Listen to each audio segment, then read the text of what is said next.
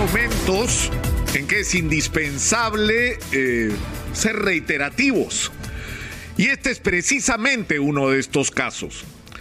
El presidente de la República, el presidente electo, el profesor Pedro Castillo Terrones, tiene que anunciarnos el día de mañana quiénes serán los integrantes de su gabinete.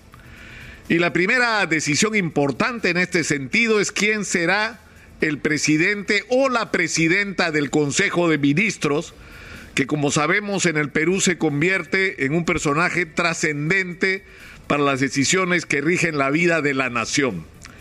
Y por eso resulta tan importante que el profesor Pedro Castillo nos deje claro de una vez por todas cuál es el papel del doctor Vladimir Cerrón en este proceso.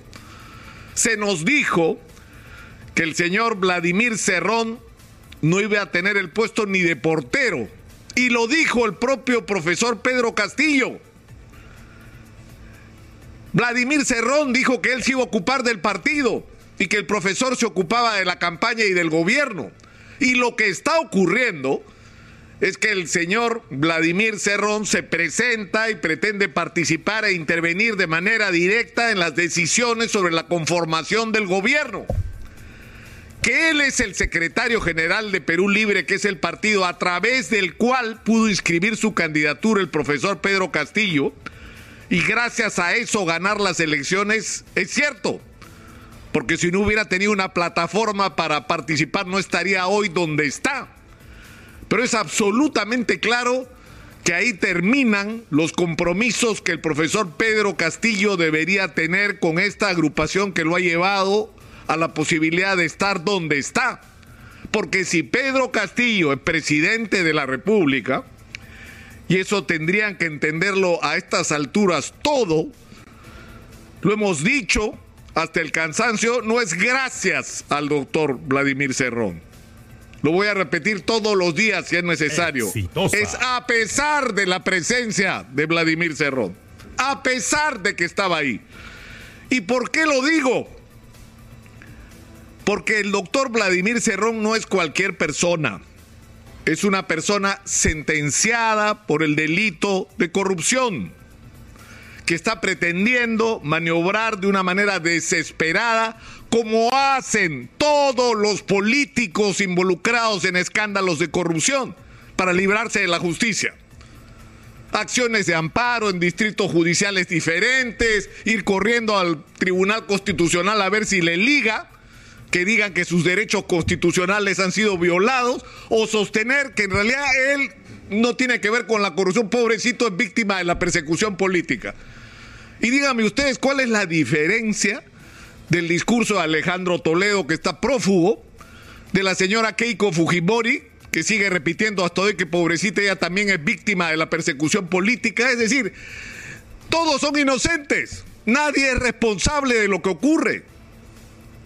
Bajo sus gestiones y sobre la base de sus decisiones no solamente de qué contratos se hacían, qué pagos se realizaban, sino a quién se ponía en la dirección de las diferentes instancias del aparato del Estado y en este caso el gobierno regional de Junín. Entonces no solamente estamos hablando de una persona sentenciada por el delito de corrupción.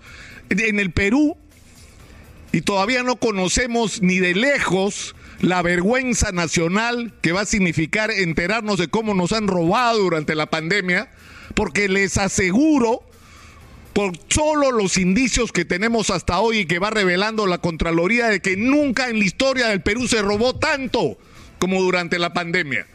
Y cuando la corrupción es la principal lacra del país, que le ha hecho tanto más daño que el terrorismo y que debería requerir una legislación de excepción y procesos más breves y castigos más severos sin ningún tipo de consideración a quienes han dañado la vida nacional y han impedido que el Perú sea lo que podría ser en este momento. En ese contexto, un sentenciado por corrupción no puede estar decidiendo quién está y quién no está en el gobierno. Y sobre todo cuando uno ve la lista de las personas que del gobierno regional de Juningo, de la municipalidad de Huancayo, controlada por el señor Vladimir Cerrón, participan en las comisiones de transferencia.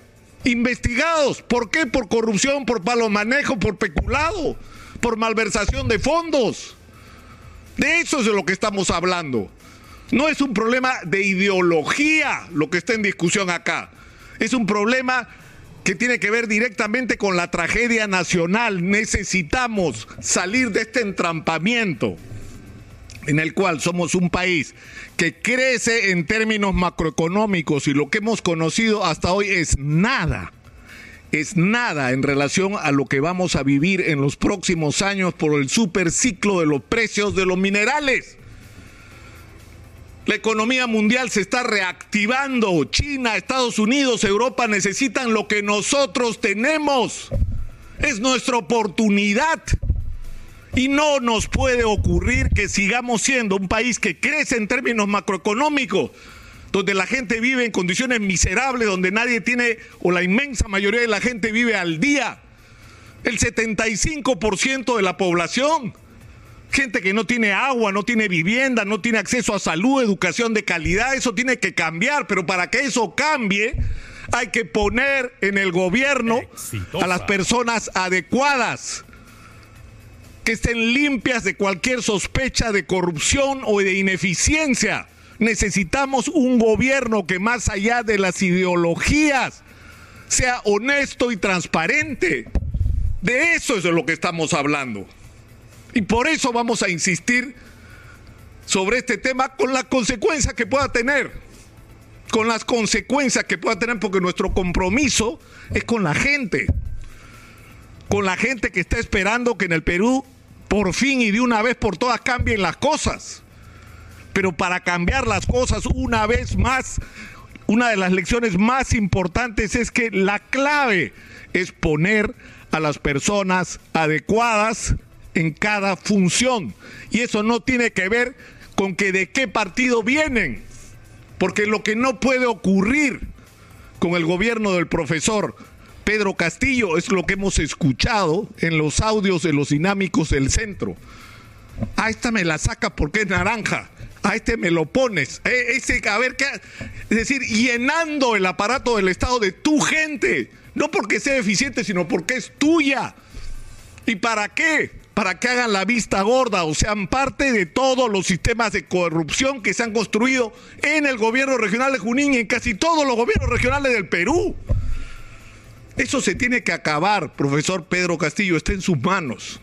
Está en sus manos. Tiene usted una enorme, enorme responsabilidad hoy. Y su compromiso, su compromiso no es con las personas, que permitieron que usted pudiera participar y que como yo ya he señalado, cualquier deuda que tuviera usted con ellos ya la pagó con esa representación parlamentaria que no hubieran tenido si no iban con usted, profesor Castillo. Su deuda está saldada. Su deuda hoy es con los peruanos.